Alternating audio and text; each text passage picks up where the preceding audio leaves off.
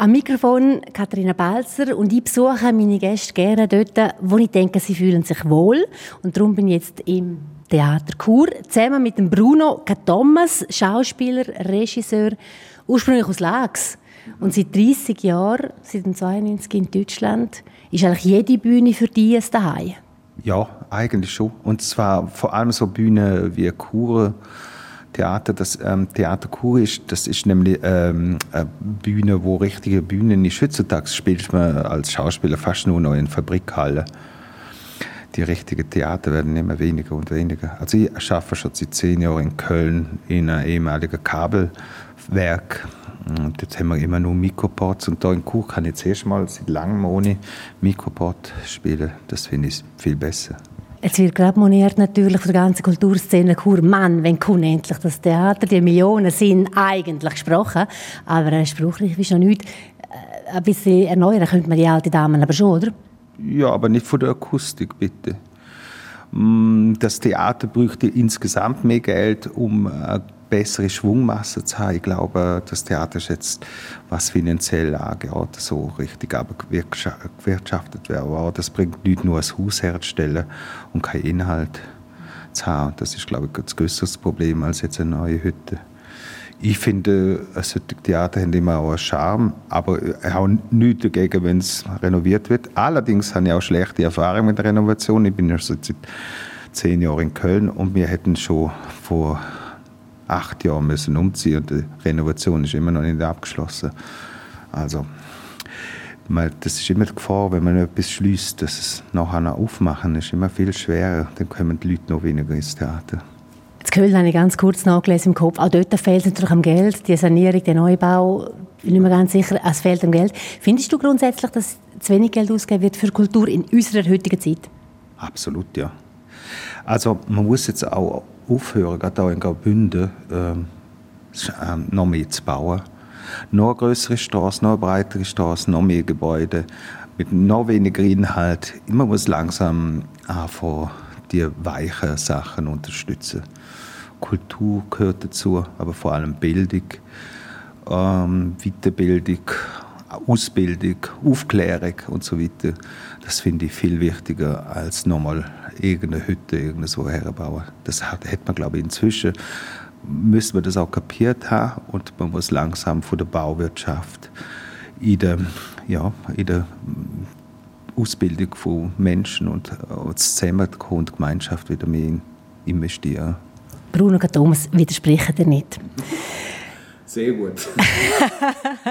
Hat es schon Bühnen gegeben, wo du dich nicht daheim gefühlt hast? Ja, ähm, wenn man keine, keine Verbindung zum Publikum hat. Also hm, ich habe nicht gern, wenn es so Graben zwischen den Bühnen und mir ist, also die Musik. Orchester. aber das ist immer, es ist gut, wenn man ganz nah dran ist, weil man, weil ganz, ich mache ja Theater, weil man das gespürt, man spürt ja die Reaktionen vom Publikum. Das ist viel besser als ein Film machen. Das ist ja immer ein Jahr später ist dann irgendeine Reaktion und du weißt gar nicht mehr, warum die Leute dann lachen im Kino oder so. Im Theater ist es ja unmittelbar und das wäre gut. Wenn, also es ist am besten für mich, wenn ich ganz nah ins Publikum oder fast im Publikum sein kann. Was ist die kleinste Bühne oder auch das geringste Publikum, das du je vorne dran gespielt hast? Im Theater, im Herdplatz, einmal von fünf Leuten. Ähm, dort sind dann aber auch alle beim Applaus rausgegangen und wir haben nicht einmal einen Applaus machen Also für gelegen, ist das eine Katastrophe oder? Wir sind 15 Leute das hat Romeos Sohn geheißen und ich habe eine Titelrolle gespielt, aber nicht der Hauptdarsteller gewesen. Und das war so eine schlechte Inszenierung und wir sind dann am ja, es ist auch eben, wir haben glaube ich von geplante zehn Vorstellungen haben wir drei oder vier gespielt und bei der vierten sind eben noch fünf Zuschauer drin gewesen. Und dort hat es ja noch so Türen, wo eine Türe, wo auch zum Ausgang rausgeht. Und beim Applaus haben wir uns hinter dem Vorhang versammelt und wo der Vorhang aufgegangen ist, sind die fünf Türen offen gewesen und alle Leute draußen. Das ist jetzt eine spezielle Situation, oder? Das ist ja schon, schon wieder grotesk, oder? Aber sonst, wie gehst du um, wenn jetzt Kritiken nicht gut sind, die Inszenierung kommt nicht gut an? Wie geht der Bruno Thomas mit dem um? Das war ein ganz langer Prozess. Also ich lese keine Kritiken und also gehe auch nicht ins Internet nach einer, Vor nach einer Premiere und dann lasse ich von meinen Freunden sagen, welche Kritiken ich ja hören darf. Aber ähm, schlechte Kritiken sind nicht unbedingt schlecht. Also man manchmal, wenn ich zum Beispiel in der ähm, Frankfurter Zeitung äh, schlechte Kritik kriege, dann finde ich das gut, weil die ist so erzkonservativ, dass wenn ich dort eine gute Kritik kriege, dann habe ich etwas falsch gemacht. Es gibt auch so Zeitungen, wo ich sage, ich will gar keine gute Kritik von so einer Zeitung, so konservative Zeitung haben. Und bei anderen, wenn es gut ist, ist es immer gut. Wenn es schlecht ist, dann ist es immer ganz schlimm, weil dann kann ich mich überhaupt nicht mehr konzentrieren mhm. beim Spielen. Das ist jetzt natürlich eine Bestandesaufnahme von nach drei Jahrzehnten Arbeit am Theater, oder? Aber mal als Junge, wie bist du mit dem, ist es die Hölle gewesen, oder? Kühlt. Ich hatte die Eröffnungsinszenierung beim Kastorf 1992 äh, König Lear gemacht und habe nachher eine Kritik gelesen. Meine Mutter ist schon ganz entsetzt gewesen. Die wollte, dass ich zurück nach Graubünden komme, wohnen. Und dann äh, habe ich Kritiken gelesen, zwei Tage später, und dann habe ich vor der, das ist so eine Wand gewesen, wo alle Kritiken aufgehängt worden sind. Und äh, ich habe gekühlt. Ich bin gekühlt und dann bin ich zum Intendant beim Kastorf her und gesagt, was machen wir da? Und dann sagt er, das ist gut, das ist gut. Gut, schlechte Kritiken sind super, weil wir brauchen ein anderes Publikum. Er hätte auch recht behalten. Aber das ist für mich dort schwer gewesen. Mit mir ist es fast, also ich bin fast umgekehrt. Ja. Also, will man, also überhaupt mit Kritik geht man ja in der Schweiz ganz schlecht um. Das habe ich lernen wie hast du jetzt den Herr Gangard in Deutschland, wo da äh, Tacheles geredet wird und ähm, eben da nicht in die Hose gemacht wird, weil da noch etwas Schlechtes rum ist? Ja, genau. Das, ist, das liebe ich wirklich am meisten in Deutschland. Aber ich es auch müssen lernen aber die offene Art, die direkte Art, die schnelle Art, etwas zu sagen, wie etwas ist und etwas nicht ist, das braucht einfach viel weniger Zeit, um auf, auf den Kern zu kommen. Und das finde ich auch in den privaten Gesprächen einfach viel interessanter als in der Schweiz, in der, in der Relation. Ich verstehe, warum die Schweizer das machen, aber ich, äh, für mich als Mensch ist es viel schöner, direkt zu sagen, ob ich es gut oder schlecht finde. Danke, Bruno Thomas, für die Karte Blanche. Nehme ich sehr gerne auf. Äh, meine nächste Frage in dieser Sendung, in diesem Gespräch ist, bist du zufrieden? Mit was? Ich habe einen Trailer geschaut, der zu Köln aufgeschaltet ist, ja. auf der Homepage von Köln. Und dort ähm, fährst du mit einem ja. Mann im Auto und am Schluss äh, fragt er dich, welche Frage wird dir nie gestellt, Bruno? Und dann sagst du, bin ich zufrieden? Ja, ich bin wirklich zufrieden. Ich bin, also, das ist... Ähm also das einzige Vorteil am Altwerden ist, dass man lernt, zufrieden zu sein. Und zwar nicht mit dem, auch mit dem, was man hat, oder auch mit dem, was man ist und vor allem auch mit dem, was kommen könnte. Ähm, aber zufrieden sein jetzt in dieser Zeit als politischer Mensch ist natürlich eine furchtbare Zeit jetzt gerade. Also die Krise könnte mir so etwas auf dem... Ich habe nicht gedacht, dass ich in, in meinem Alter noch mal äh, so noch am Krieg ähm, muss leben oder vielleicht sogar äh, vor dem beginnenden Krieg sie wird. Ich bin auch überzeugt, dass einen Krieg weder überleben könnte noch wird. Also ich würde mich umbringen. Sobald da Krieg ist, bringe ich mich um. Ich habe keine Lust auf diese hohen Auseinandersetzungen. Ich bin, ähm, also ich bin, gar kein, ich, ich bin in dem Sinn da auf, auf, auf die Welt, um das Leben zu geniessen und nicht zum zu äh, vernichten. Lieber Bruno, ich hoffe ganz fest, dass das nicht der Fall sein wird. Ähm, einfach für, für uns definitiv alle.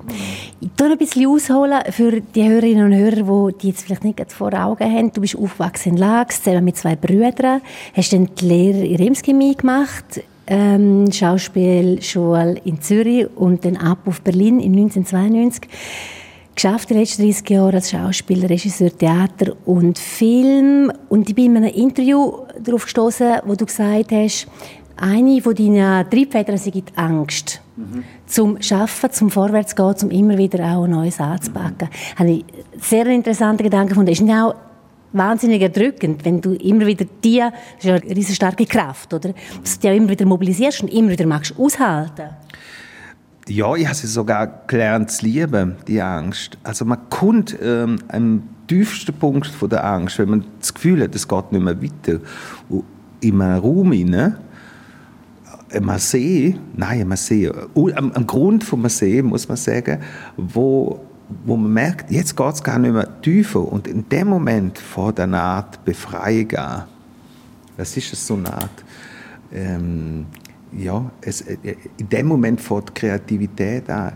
Äh, wenn man ganz drinnen ist und keine Schere mehr im Kopf hat und nicht nachdenkt, oh, ist das gut oder schlecht oder ist, bin ich gut oder schlecht oder ist die Idee super oder nicht gut. Also zum Beispiel Kriterien von schlecht und gut, das habe ich mir abgewöhnt zu machen, weil in, im tiefsten unten gibt es immer eine Art von Wirklichkeit, wo so schön ist, wo so unmittelbar ist, wo wo viel direkter ist als alles, was man sich ausdenken kann. Ich kann mir auch Theater ausdenken, wenn ich den oder den Satz sagen oder den und den Satz spielen oder den oder den Satz ähm, denken tun. Aber in dem Moment, wenn ich es nicht weiß, kommt etwas völlig Neues, völlig Überraschendes. Und das zulassen, in dem Kontext, wie ich nie aufgewachsen bin, in dem Sicherheitsdenken, in dem natürlich von meiner Vatergeneration prägt, die aus dem Krieg eben Angst, ähm, angstgefüllte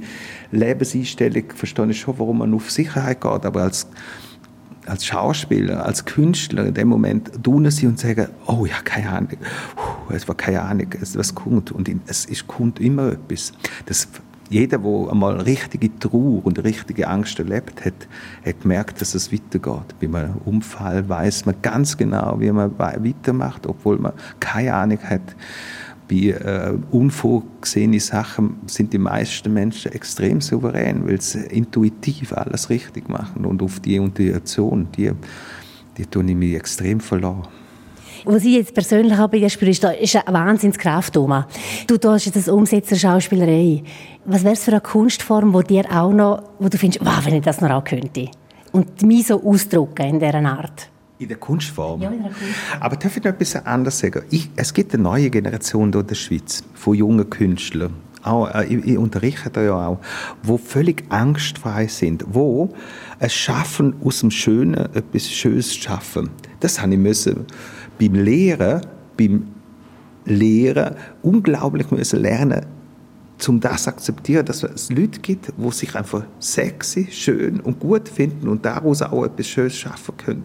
Und das finde ich etwas, was unsere Generation also äh, geschafft hat, der nächsten Generation die Schönheit beibringen. Und jetzt muss man nur lernen, aus Schönheit etwas Schönes zu machen. Und das ist es ein bisschen wie das Zeitalter vom Aquarius, was in dem Lied besungen wird, das eben, Musical genau vom Musical her, wo, wo, wo sozusagen das besingt. Und das finde ich eine unglaubliche Herausforderung äh, von der Gesellschaft, nicht auf die äh, kriegerisch, nicht auf der brutal, nicht auf der Kraft beruhende, sondern auf der Schönheit und vom, ja, aus der Ruhe sozusagen schaffen können. Dass wir unsere Generation lernen, dass die Jungen das was wir ja alles geschafft haben, damit ihr das machen könnt, aus einer Sicherheit schaffen, finanziell und, äh, und nahrungstechnisch, aber eben auch inhaltlich zu sagen, hey, du bist ein schöner junger Mann, eine schöne junge Frau, du, hast, äh, du kannst etwas,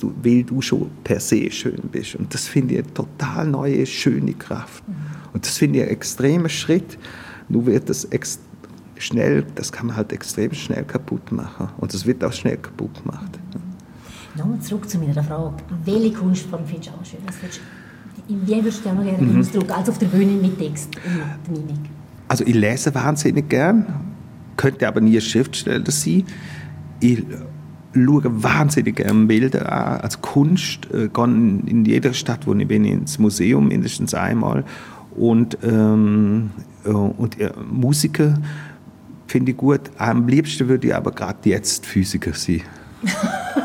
Physiker, eh? Ja. Naturwissenschaftler? Ja, Naturwissenschaftler, weil ich, weil ich eigentlich, die sind gerade kurz dran, äh, Weltformen zu erfinden. Also wenn man hm, wenn man das Kleinste und das Größte zusammenkriegt, dann würde man wissen, woher wir kommen und dann würde man auch sagen können, ähm, wer wir sind. Das wäre mir ziemlich wichtig. Und woher wir gehen, das finde ich wichtiger.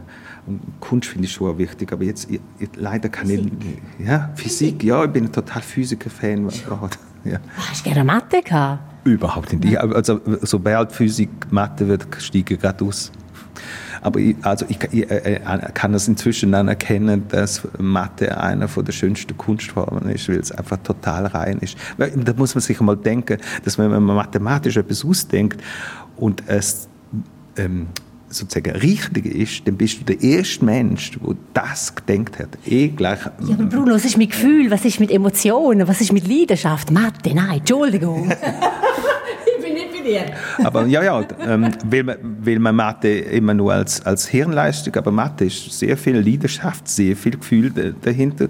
Und äh, wenn ich das richtig verstanden habe, die Bücher, wo über Mathe, äh, für die Mathematiker Gauss und so weiter gelernt haben, dann sind das hoch, hoch komplizierte Menschen gewesen, die so hoch, hoch ähm, empfindlich gewesen mhm, sind. Mhm, ja. Und das sind auch Künstler. Also Mathematiker, richtige Mathematiker sind nicht, das sind nicht der euklidische Geometrie, nicht ähm, Grundrechnen, das meine ich nicht, sondern in der, in der Kunstform. Mhm.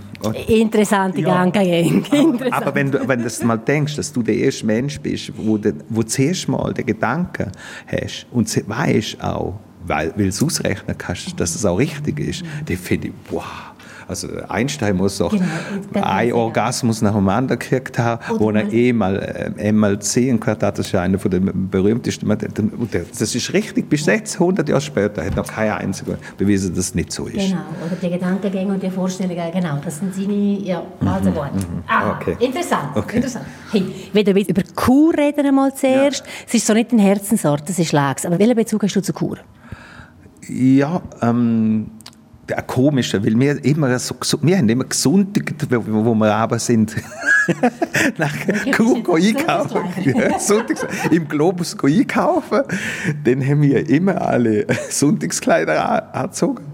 Sehr lang. Also bin ich ich glaube, noch bis 77, 78 hat man immer alle, wir die ganze Familie so eingepackt und dann ist man einmal im Monat nach Chur einkaufen am Samstag und man hat ja genau gesehen, wer die Oberländer sind, weil die haben alle so Sonntagskleider Und darum hat Chur ganz lange nur für mich äh, eine Kommerzsache gehabt. Aber dann der, während der Schauspielschulzeit, dann hat es natürlich auch zuerst mal Theater Chur überhaupt Theater, haben überhaupt zuerst mal einen Theaterkur gesehen. Das also, noch ein Ensemble gehabt? Ja, das hat noch ein Ensemble gehabt. Und die sind ja auch zum Teil in die Dörfer rumgefahren. Mhm. Und, und das ist die erste Verbindung. Und dann zuerst mal zum Beispiel bin ich auch im Museum und habe die wunderbare Figur von Giacometti gesehen. Oh Gott, das weiß ich jetzt noch. Ich bin jetzt noch, das ist ja lustig, zuerst mal die Figur. Das ist ja so prägig äh, von, von mir. Jedes Mal, wenn ich irgendwo auf der Welt, ja, ja, ja, genau, die, die, die berühmte. Ja. Und die, jedes Mal, wenn ich irgendwo gesehen gar nicht, ganz sofort hatte ich, oh Gott, das ist, das ist so prägig. Und, ähm, und dann habe ich eine ganz schlechte ähm, Erfahrung mit Kur, weil das Bischofssitz ist und die katholische Kirche äh, wirklich nichts ab, abkam von der. Mhm. Und ich finde, das ist so der Konservatismus in der Kirche wo lang war, jetzt weiß ich es nicht mehr, aber wo ich da aufgewachsen bin, das ist, finde ich, furchtbar. Mhm. Mhm. Geschichtlich finde ich Kur super interessant. Und ähm, stadtmäßig, wenn die Kur noch weniger Öffnungszeiten haben mit der Kneipe, dann können sie ja bald ein Altersheim aufmachen, dann können sie auch zwischen äh, 6 und um 7 ins Bett. Das ist ja furchtbar. Also, ein Gruß an Touristiker und Gastronomen, vor allem natürlich äh, von Bruno K. Thomas. Die Dienstleistergesellschaft, die am, Morgen, am Abend um 9 Uhr sagt, es gibt nichts mehr zu essen und um 10 Uhr nichts mehr zu trinken, ist keine Dienstleistergesellschaft, sondern eine auf Profit orientierte, langweilige Gesellschaft. Du bist das letzte Mal da gewesen, am Theater Chur im 2020. White Rabbit, Red Rabbit. Und dort habe ich in einem Beitrag von dir gehört, wo du sagst, du seist Legastheniker. Ist das so? Ja, ich bin äh, sowohl Leselegastheniker als auch Sprachlegastheniker. Und ich habe ähm, ein großes Problem, ähm, prima vista laut vorzulesen. Das, das, das ist ein Experiment, gewesen, wo ich gedacht habe, das werde ich nicht überleben. Und das ist wunderbar gelaufen. Das war eine schöne, schöne Erfahrung, gewesen, dass ich doch inzwischen es gibt so Methoden, wie man als Legastheniker äh, lernt, äh, lesen, indem man zum Beispiel alles auf dem Kopf stellt, also das Buch auf dem also Kopf liest, ja, dann äh, muss ich jetzt das Wort bis zum Ende lesen. Also Aha. wie machst, wie machst Oh, das ist noch Dialekt. Ja, das ist dann. Und das muss, also ich würde jetzt zum äh, prima wissen, also mhm. wie machst, würde ich Menschen oder so etwas lesen. Ah, okay. Ich würde nur das Bild machen. So was ist denn wirklich das Bild? Bild ich tue nur das Wort. Tue nur so, das Wortbild. Ja, genau. Vor allem den, die tue ich nie fertig lesen. Dann hast du aber eine schwierige Schule, Primarschulzeit gehabt? Extrem, ja. Mhm. Ja ja, also das hat scheinbar auch etwas mit, äh, mit dem Beilängen. Also ich bin ja rätoromanisch und Schweizerdeutsch aufgewachsen, weil meine Mutter Schweizerdeutsch geredet hat. Und darum habe ich dann überhaupt keine Sprache richtig können. Kann ich es überhaupt noch jetzt nicht. Jetzt ist immer noch meine größte Angst. Also ich, zum Beispiel vom Mikrofon habe ich sehr viel Angebot zum Hörspiel machen und solche Sachen. Das mache ich nicht so gern, weil es nicht, ich muss extrem üben, zum, also ich muss den Text fast auswendig können, um es vor dem Mikrofon sagen, auf, vorlesen sozusagen. Mhm. Er ist so im Gespräch, Bruno K. Thomas ist der Gast. Wir zeichnen das Gespräch auf während deiner Vorstellung, die du da gehst, im Theater Chur. Das Stück heißt Beiden. Mhm. Äh, ein kleiner Ort in Lugnetz. Es ist ein Soloprogramm und es erzählt ganz viel über dich. Ist das nicht wahnsinnig streng, wenn man sich selber 80 Minuten auf der Bühne spielt? Also Probe, ja, die Entwicklung ist anstrengend gewesen, das sind aber dann auch schon zwei Jahre. Also man, das, ist, das entsteht ja nicht von einem Tag auf den anderen. So ein Projekt entsteht, ist vor zwei Jahren da in der, in der Bar entstanden als Idee. Da oben, Strunz besoffen, ich und der Roman Weishaupt. Und äh, dann haben wir festgestellt, dass unsere Mütter aus dem äh, gleichen Dorf aufgewachsen sind. Und dann haben wir schon, also ich habe eh über mein Leben geredet, was am Rutschen ist. Und dann haben wir so eine Analogie zwischen dem Rutschen von Päden und Rutschen von meinem Leben oder unserem Leben festgestellt und gesagt, ah, da könnte man da etwas machen. Und das ist das finde ich zum Beispiel sehr faszinierend in der Kunst, wie so ein Projekt entsteht. Also es entsteht halt tatsächlich in den Gesprächen. Und dann ist unglaublich viel. Wir haben überall zweieinhalbtausend Seiten Material gesammelt, um 85 Minuten ähm, Dings, ähm, äh, Theatervorstellung zu machen. Und wir könnten eigentlich mit dem Material mindestens noch drei, vier verschiedene noch zusätzliche äh, machen. Aber du musst dann sozusagen aussortieren und die schönen Sachen wegschmeißen. Und das ist ein, die Beschäftigung mit mir selber, ähm, die ist schon voran ein bisschen abgeschlossen gewesen, oder abgeschlossen in dem Sinn. Ich habe kein Problem, ich habe kein Tabu mehr über etwas zu reden, über mich als schwuler Mann, meine Mutter, die getrunken hat und so weiter. Ich habe kein, darüber habe ich kein Problem mehr zum Reden. Ich habe keine, ja, einfach kein Geheimnis mehr. Sozusagen. Könntest du gar nicht mit so etwas auf die Bühne? Nein, keine ja, Chance. Oder man müsste eben das anders verpacken und dann wäre es nicht der richtige Theater, dann wäre es eher Comedy, das kann man auch machen, aber das kann, kann ich nicht so gut, das kann der Mike Mulder zum Beispiel super gut und ich kann eher das, was ganz nah an mir ist, äh, ja, zum, zum Stück machen. Beiden ist es mega schönes Stück. Ich war sehr berührt. Gewesen. Würde das auch so anders funktionieren oder funktioniert das nur irgendwie einfach so den dreisprachigen Ton drin? Das weiß ich nicht. Ich muss jetzt am 5., nein, 3. Dezember spiele in Siegen in Deutschland. Das ist in der Nähe von Köln. Da wissen wir noch nicht, ob es funktioniert oder nicht. beiden? Ja. Ah, okay. also, also es, ist, es ist in Dialekt, Hochdeutsch und in Romanisch. Das Romanisch kann man ja gut übersetzen mit äh, Projektionen, aber der Dialekt mache ich dann einfach Schweizerdeutsch mit einem, also Hochdeutsch mit einem schweizerdeutschen ah, Akzent. Ah, okay. Dann haben ja sowieso Deutsche immer das Gefühl, man redet Schweizerdeutsch, wenn man... Rede mal so. also ja, ja ähm, ähm, ich bin sehr froh, euch hier heute zusammen begrüßen zu können zu diesem so so, genau, so, ja genau. Ja. Ja. Oh, das ist spannend. Neue Challenge, wieder raus aus der Komfortzone. Ist das so jetzt ein Motto? Raus, raus, raus. Ja, genau. genau. Wobei, das gibt, das gibt wieder eine Haufen Arbeit. Die Arbeit da, das ist auch wieder so das Problem von der Finanzierung. Wir haben so wenig Zeit gehabt, real wir zusammen alle, das sind ja hochkarätige Leute, also Raphael Sanchez, ein berühmter Theaterregisseur, der Lichtmensch, meine Kostümbildnerin, der Duri Bischof als Bühnenbildner, das sind alles hochkarätige Leute und das ist halt teuer, so etwas zu machen. Und das zusammen zu und dass das Theater das da ermöglicht hat, und das Geld zu suchen, das ist so mühsam. Also es ist so mühsam und das ist eben, es geht auch nicht anders. Man kann nicht auf dem Laienprinzip Theater in der Form machen, wie, wie, sie, wie, wir sie machen.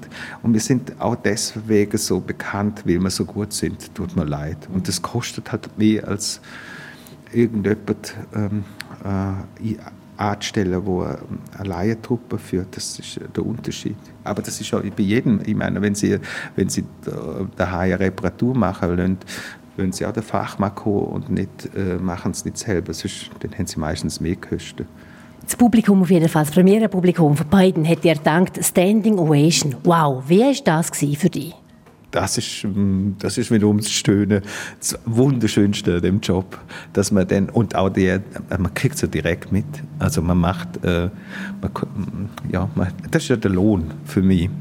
Ich kriege einen normalen Lohn, wie andere auch, mit Geld, und dann kriege ich einfach noch Zustimmung, dann die Leute applaudieren, das ist so ein super Job. In welcher Sprache träumst du? Hochdeutsch. Nur Hochdeutsch. Also, und auch zählen nicht mehr. Alles, ich muss alles zurück übersetzen. Auf Rätoromanisch muss ich alles zurück übersetzen, vor allem mit Zahlen. 85, Ochon Ochonte Chun. 85, das habe ich am Anfang in Deutschland, bin immer in Sport dazugekommen, weil ich immer Zahlen verwechselt habe. Also unter Anbetracht von all diesen Hindernissen ist noch horrend erstaunlich, dass du eigentlich heute einer der international bekanntesten Schweizer Schauspieler in Deutschland bist. Ja. Stunst selber die auch? Ja, wobei das mit Bekanntsein ist etwas, wo du, wenn du allein bist, nicht spürst also bekannt sie ist relativ, das ist ein, ein, ein komisch, das ist ein bisschen wie viel eine Million haben auf dem Konto und die Zahl sehen, aber du musst ja irgendetwas damit machen. Bekannt sie ist, mm, kann man nicht ja, kaufen. Ja, aber so Namen öffnen doch Türen. Ja, das stimmt. Also eben, so, so ein Projekt wird eben besser finanziert, also schneller finanziert, wenn mein Name draufsteht. Das stimmt, das hat, hat man sicher erarbeitet und das ist eindeutig besser jetzt als früher, aber sonst ähm, bekannt sie ist nicht, nicht, also ist auch inzwischen nicht mehr das Ziel von mir. Vor allem wird ich nicht mehr berühmt werden. Das, äh, das braucht sehr viel Nerven. Ich habe berühmte Leute um mich herum, das, das finde ich stressig. Was für ein Tier wärst du, wenn du ein Tier wärst, Bruno? Ein Adler. Und meine Lieblingsfarbe ist blau. Lieblingsfußballclub? Äh, äh, Dortmund. Aha. Kölsch oder Kalander? Kölsch und Kalander. Nein, ich trinke überall das Bier, wo es geht. Das ist eine von meinen Methodiken. Überall, wo ich bin, wo ich drehe und wo ich bin in Europa, trinke, gehe ich immer ins Theater, ins Museum und trinke immer das Bier, was es dort hat. Mhm. Also in dem Fall im Moment Kalander. Ähm, was ist dein Lieblingsgefühl?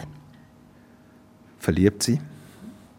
Vorder, Rhein oder Rhein? Weil äh, du wohnst in Köln, der Rhein fließt durch. Rhein. Mit welchem bekannten Schauspieler oder Schauspielerin würdest du gerne mal einen Film machen? Weißt du, wirklich so Blockbuster? Wow! Oh, das ist eine schöne Frage. Mit äh, Robert De Niro, Meryl Streep, äh, Leonardo DiCaprio, ähm, 100 andere noch. Ich bin Fan, so Fan von so vielen. Äh, Julia Roberts. Ähm, ähm, Harrison Ford. Harrison Ford, genau. Sehr gut, sehr gut. Und Strand oder Berge? Nichts von dem. Ähm, Stadt, Kneipen, Museen und Bücher. Wenn jemand vom ZDF kommt und sagt, Bruno Thomas, wir hätten die gerne für den Rosamunde Pilcher Film, so ein Sonntagsabigs Herzkinofilm, was würdest du denn sagen? Also ein Adliger, sagen wir mal, er wäre mal der Leab, er wäre nicht so der Gemeine und der Fiese, er wäre mal der Leab. Also erstens würde ich lieber den, den Böse spielen und zweitens, ähm, wenn die Gage stimmt, mache ich inzwischen auch das. Wunderbar. Bruno Thomas, danke vielmals für das Gespräch. Hat mir mega Spass gemacht. Ja, mir auch. Das war ein sehr gutes Interview. Am Mikrofon Katharina Balzer.